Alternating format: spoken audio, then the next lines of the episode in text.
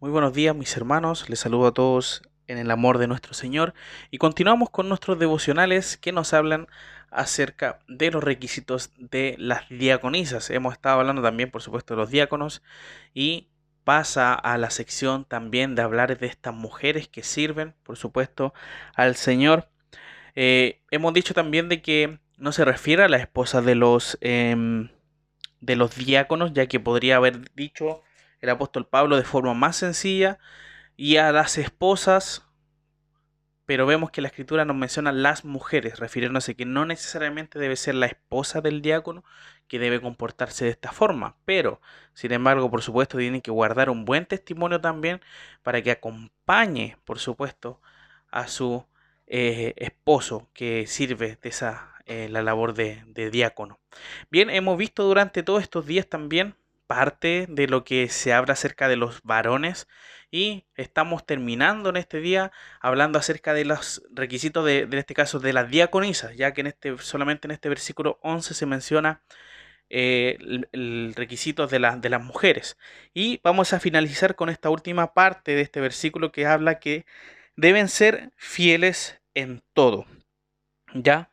Eh, quizás esto no signifique una fidelidad a la fe cristiana solamente, o sea, sabiendo que toda persona creyente debiese tener fe, pero no solamente fe em, en eso, sino que también deben ser dignas de confianza y leales, deben poder guardar la confidencialidad eh, personal y secretos también que se le mencionan. Eso también es, algo que eh, se menciona que deben ser fieles a esas cosas. Si alguien le, le cuenta algo personal, no andarlo divulgando, por supuesto, eh, para la iglesia, ¿me entienden?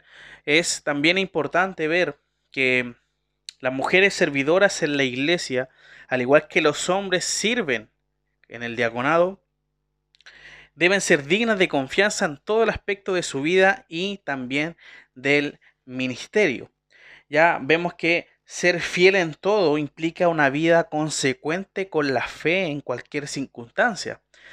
Eh, que no puedan ser también expuestas, perdón, en entredicho por alguna falta. O sea, que no se, se, diga, ah, esta persona me dijo esto, anda mencionando en tal, en tal parte. No, sino que tiene que ser una persona que sea fiel. Fiel al Señor, por supuesto, y fiel también a los hermanos. Se trataría de mujeres dignas de confianza, a quienes se les puede acudir en busca de consejos una iglesia con mujeres fieles es una iglesia que prospera en bendiciones. Entonces, para nuestras hermanas que sirven como diaconisas dentro de la iglesia local, debiesen, por supuesto, ser fieles en todo. ¿Para qué? Para que la iglesia se conduzca de una forma ordenada, de una forma que demuestre un buen testimonio hacia adentro como también hacia afuera. ¿ya? Es importante que podamos notar esto, que durante todos estos días que hemos visto los requisitos de las mujeres se mencionan solamente en un versículo, pero vemos que es importante que también entiendan que tienen que cumplir este rol, porque es importante, la escritura lo señala. Si, si no hubiese sido importante, la escritura no lo hubiese señalado. Entonces tenemos que ver que las mujeres deben cumplir al igual que los varones.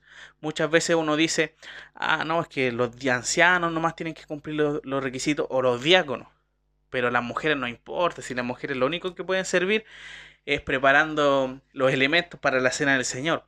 Pero no es eso solamente, ¿ya? Podemos ver que el servicio, por supuesto, y como les mencionaba anteriormente, puede, puede ser que acudan a ustedes para poder, para poder dar algún consejo en alguna situación. Que eso también, mis hermanas, puedan ustedes entender de que tienen que estar llenas de la palabra del Señor para poder ayudar a los demás, para poder servir de esa forma a los hermanos de la iglesia. Entonces, no nos quedemos solamente que la diaconisa organiza las cosas, los, sociales que se pueden hacer en la iglesia, no. Sola, eso es parte de, por supuesto, pueden ayudar, como también ayudan personas que no son diaconisa. Entonces, no, no debemos enfocarnos de que esa es la labor solamente, sino que vemos que tienen que ser, por supuesto, honestas, hemos visto, tienen que ser respetables, no calumniadoras, no deben hablar más de lo que se le está preguntando muchas veces y también es importante que ese, esa palabra o la raíz de esa palabra en el original habla de eh, diablo ya de lo que hace y actúa el enemigo. Deben ser ellas sobrias y fieles, por supuesto, en todo como hemos dicho. Así que en esta mañana, hermanos, podamos estar orando por este ministerio de estas mujeres que sirven al Señor como diaconisas dentro de la iglesia local y por supuesto recordar también a todos los que con hartas ganas quieren poder servir al Señor, pero todavía les falta que se animen para poder y, verse reflejado en la escritura. Que los que sirven como ancianos, como pastor, como, como diáconos, como diaconisas, puedan ver en estos requisitos y digan, sí, yo soy el que se mencionan estos requisitos. ¿Ya? Eso es lo que debiésemos nosotros decir. Y si no lo estamos haciendo, por supuesto, pedir ayuda al Señor para que les siga, para poder cumplirlo y poder hacerlo. Eso es lo ideal, ¿ya?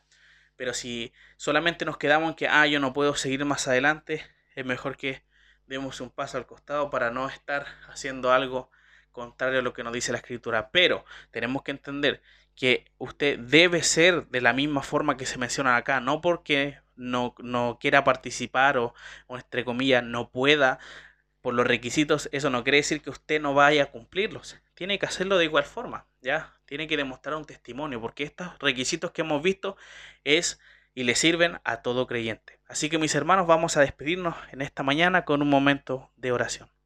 Te agradecemos, Señor, porque hemos podido ver durante estos días también los requisitos para las diaconisas. Gracias porque tú nos guías y nos enseñas a través de ellos también para que puedan nuestras hermanas servir de una forma correcta dentro de la iglesia local. Ayuda también a los diáconos a que sigan creciendo, sigan eh, viéndose reflejado en la escritura para ver si son realmente aptos, al igual que los ancianos y las diaconisas, por supuesto. Vamos a ver desde mañana ya más requisitos para los diáconos y te pedimos, Señor, para que puedas seguir dándonos estas ganas de querer seguir aprendiendo, seguir creciendo. Danos entendimiento para poder entender, por supuesto, tu palabra, Señor. Gracias porque está en medio nuestro, podemos leerla, podemos escudriñarla y te pedimos una bendición también por este día, que sea de bendición para nosotros. Te damos, te damos muchas gracias, Señor, en el nombre de Jesús. Amén.